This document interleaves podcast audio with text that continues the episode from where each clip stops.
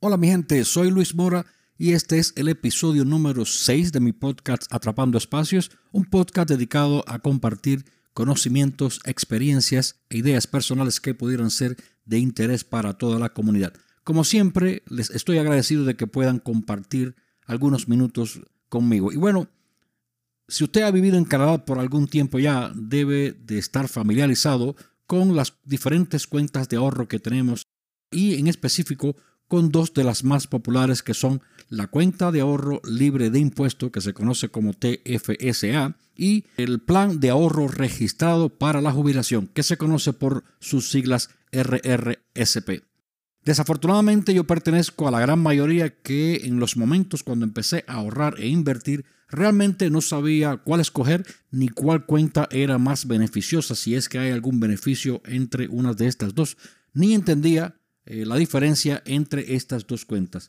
Para el día de hoy estaré hablando de estas dos cuentas y voy a compartir con ustedes algunas referencias o guías que yo aprendí y que me ayudaron a decidir cómo y bajo qué condiciones utilizar estas dos cuentas y que a lo mejor puede ser de utilidad para ustedes en estos momentos. Como siempre les digo, lo que compartiré en el día de hoy es lo que yo he estado utilizando o estoy utilizando y que por supuesto me ha funcionado hasta ahora, pero puede pasar que no se adapte a tus condiciones y a lo mejor tú tienes un punto de vista diferente e incluso una mejor forma de cómo utilizar estas cuentas, lo cual sería grandioso si pudieras compartirla en este podcast conmigo para aprender unos de otros, que es realmente lo que yo persigo con este proyecto. Bienvenidos a un nuevo podcast. Las experiencias e ideas de todos en un solo lugar. Para todos, de todos. Atrapando espacios donde hablaremos de temas de interés para la comunidad, donde compartiremos informaciones, no de libros, pero de experiencias personales, de muy cerca, la tuya, la mía, la de todos, para ayudarnos mutuamente y crecer juntos, enfocados en mejorar algún aspecto de nuestras vidas. Ya comenzamos. Esto es Atrapando Espacios. Atrapando Espacios.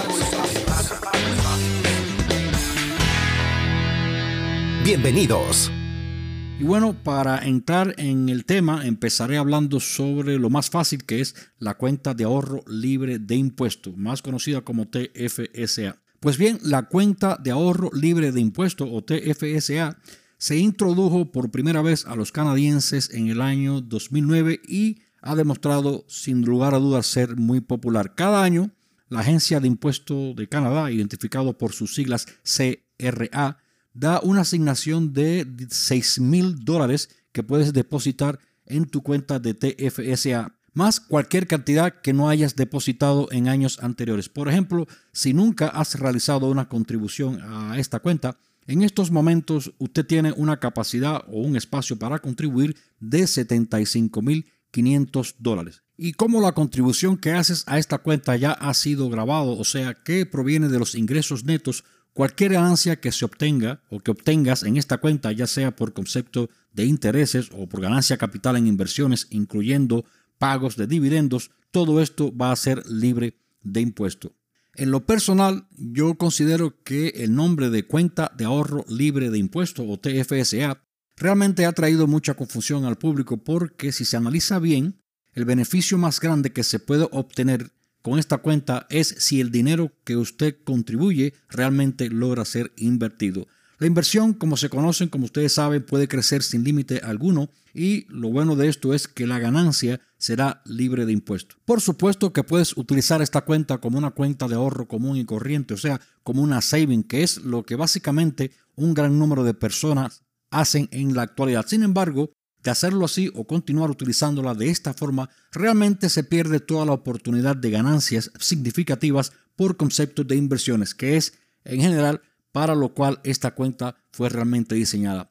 Al inicio yo me mantuve contribuyendo a esta cuenta con cierta regularidad, pero realmente las ganancias por el crecimiento debido a los intereses nunca llegaron yo creo que ni al 1%, aunque en ocasiones el banco ofrece promociones, como por ejemplo ahora si usted busca en CIBC está ofreciendo un interés de 1.5% para nuevas contribuciones, pero por supuesto que esto es por un periodo corto de tiempo y aún así esto es muy poco comparado con la oportunidad de obtener un 9% y hasta un 13% de retorno cuando inviertes tu contribución.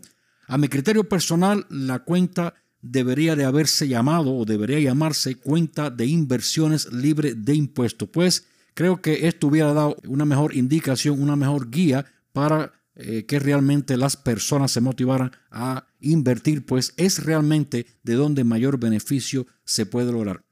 Ahora, ¿cuándo utilizar esta cuenta? Pues bien, la utilización de esta cuenta dependerá de cuáles son los objetivos a corto y mediano plazo principalmente. Y por ejemplo, les voy a dar algunos escenarios que pueden brindar una mejor referencia de cuándo pudiera utilizar esta cuenta. Y el primer escenario sería que usted puede utilizar esta cuenta cuando usted está planificando, por ejemplo, comprar un automóvil o incluso una casa, eh, ahorrando para el down payment o el anticipo, incluso para unas vacaciones. Es decir, usted hace su contribución, lo inviertes, tienes un crecimiento de esta inversión, extrae el efectivo y bueno, compra el carro igual que para un down payment o el anticipo de una casa, como dije anteriormente, y todo esto libre de impuestos.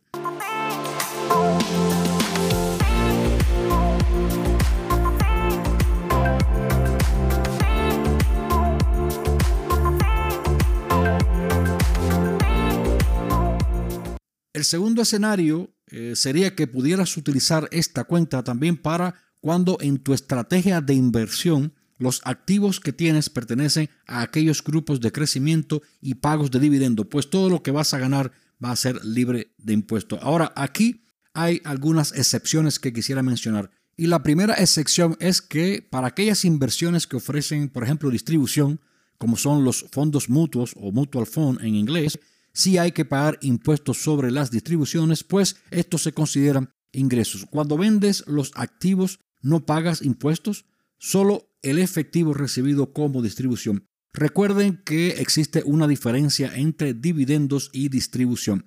La segunda excepción es cuando los activos que tienen residen en otros países, o sea, que no son canadienses, en nuestro caso que estamos en Canadá, hay que pagar impuestos en esos países y no importa en qué cuenta se encuentren estos activos, ya puede ser en el RRSP o en el TFSA hay que pagar impuestos. Por ejemplo, si usted ahora mismo compra una acción de Apple que paga dividendos, cada vez que usted recibe dividendos hay un descuento de 15% que no te llega a tu cuenta, que es básicamente la tasa de impuestos que aplica Estados Unidos, pues esta compañía Apple reside en Norteamérica, es decir, en Estados Unidos. Y la tercera sección es cuando utilizas esta cuenta erróneamente para el daily trading, es decir, para los que compran y venden activos diariamente o semanalmente o incluso mensual, todas las ganancias que tengas por estas razones hay que pagar impuestos, pues para la Agencia de Impuestos de Canadá, CRA,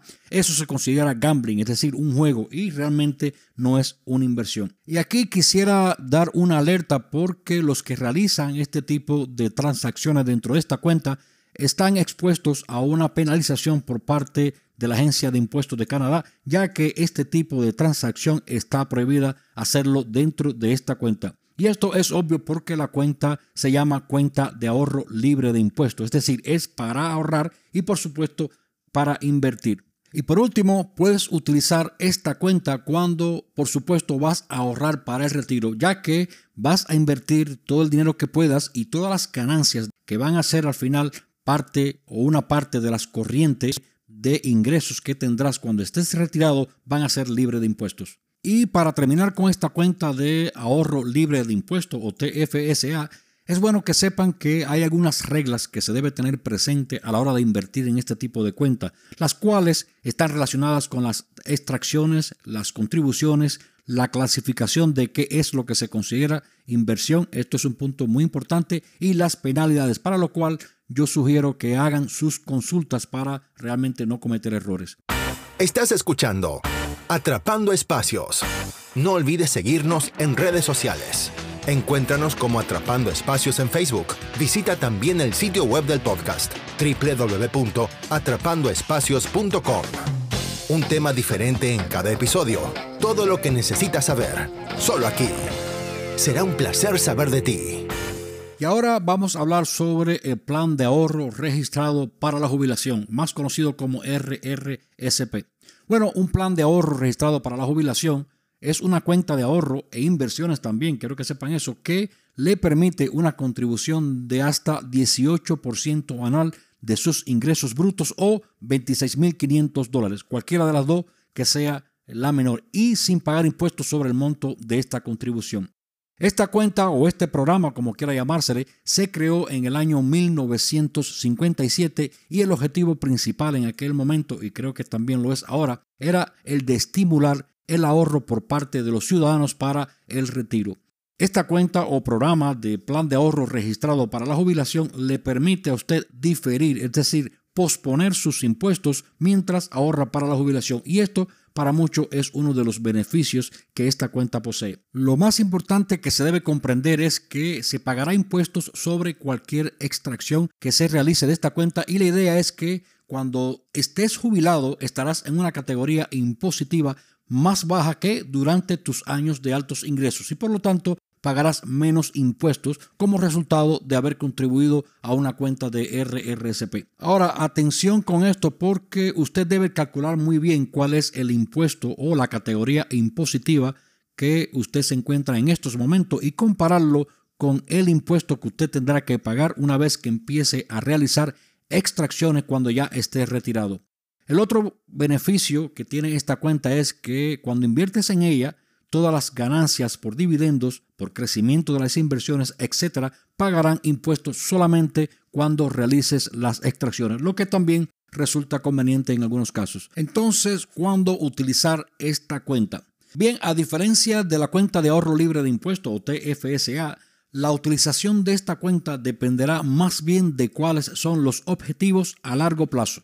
Y por ejemplo, tendrá sentido utilizar esta cuenta bajo los siguientes escenarios.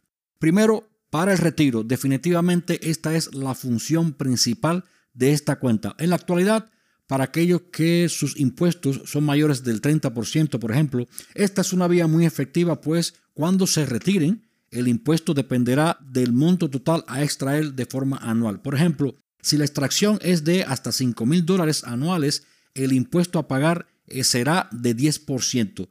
Si la extracción está en el rango entre 5.001 y 15.000 dólares, el impuesto a pagar por este monto será de 20%. Y bueno, si la extracción anual es de más de 15.000 dólares, entonces el impuesto será de 30%. Y por eso les decía que tienen que saber cuál es la categoría impositiva y cuál impuesto usted está pagando en estos momentos, porque si usted ahora mismo está pagando un impuesto que representa 25% o es incluso menor que esto, realmente no tiene mucho sentido, yo diría que ninguno realizar ninguna contribución a esta cuenta de retiro, por supuesto bajo estas condiciones, pues más bien yo creo que va a existir pérdida. Solo cuando inviertes la contribución, como es una cuenta para largo plazo y usted no sabe si realmente su salario va a incrementarse o no, entonces sí tiene un poco de sentido de que usted haga alguna contribución, pero otra vez es cuando va a eh, realmente invertir esa contribución.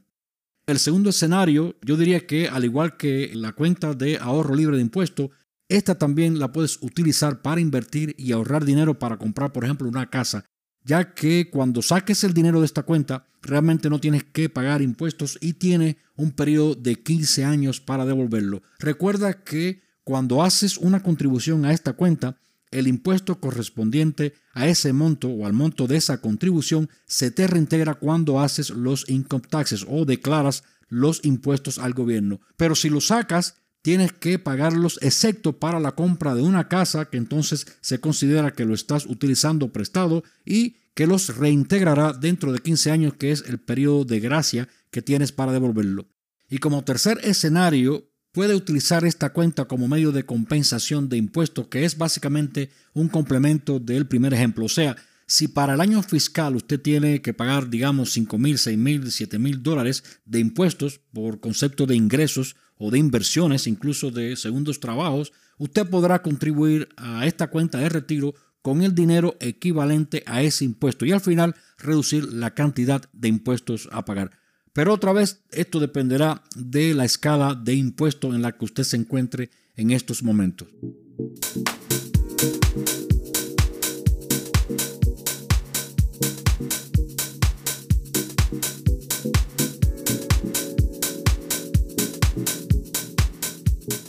La cuenta de plan de ahorro registrado para la jubilación es un poquito más estricta y cualquier extracción que usted haga de esta, excepto para comprar una casa por el programa de First Home Buyers o compradores de casas por primera vez o incluso para pagar la educación de usted o su esposa o esposo, cualquier otra extracción tiene que pagar impuestos.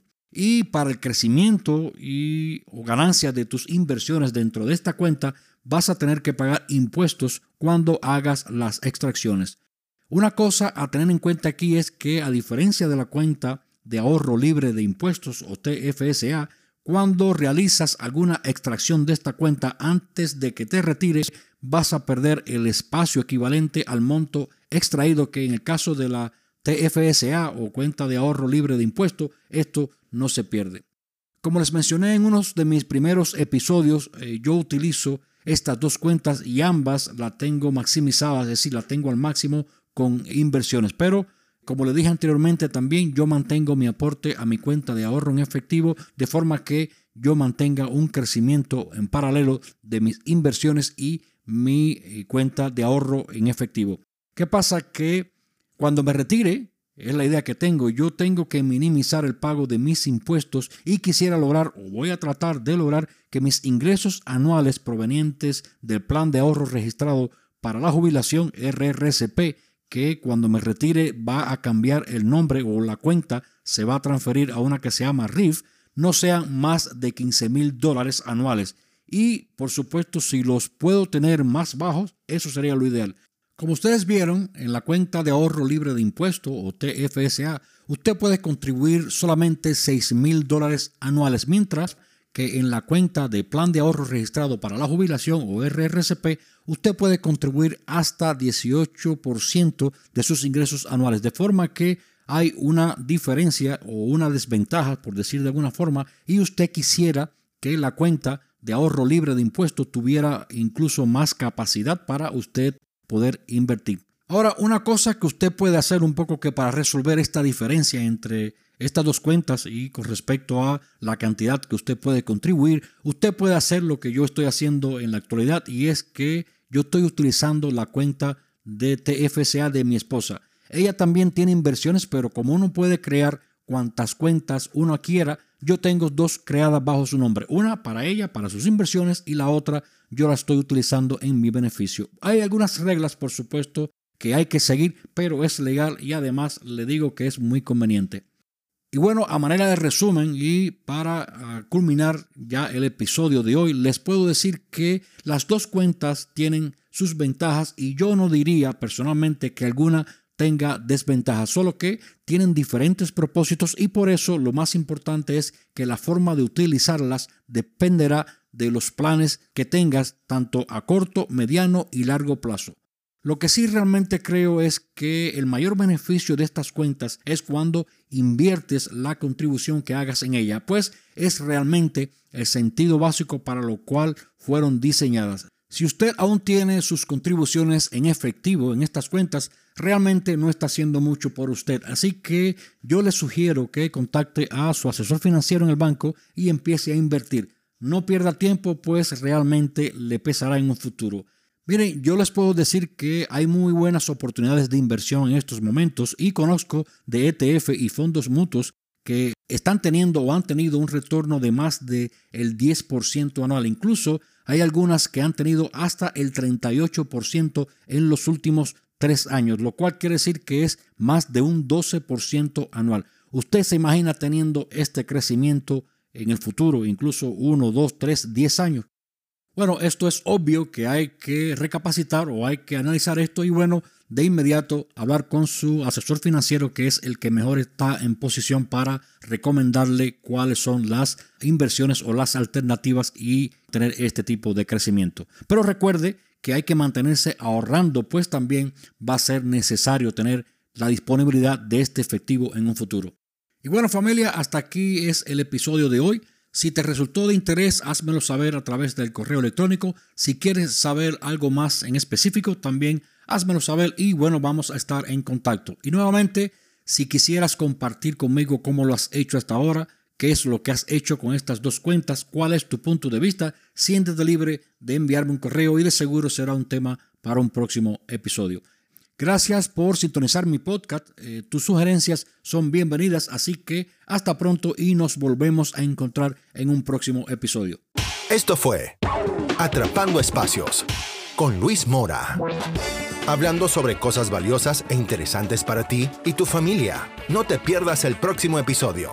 Síguenos en las redes sociales y en www.atrapandoespacios.com. Recuerda compartir tus ideas, tus experiencias y sugerir algún tema sobre el cual estarías interesado que se hablará en este espacio. ¿Tienes alguna pregunta? Envíanosla y buscaremos juntos la respuesta. Gracias por tu compañía. Nos reencontramos en el próximo episodio. Hasta entonces.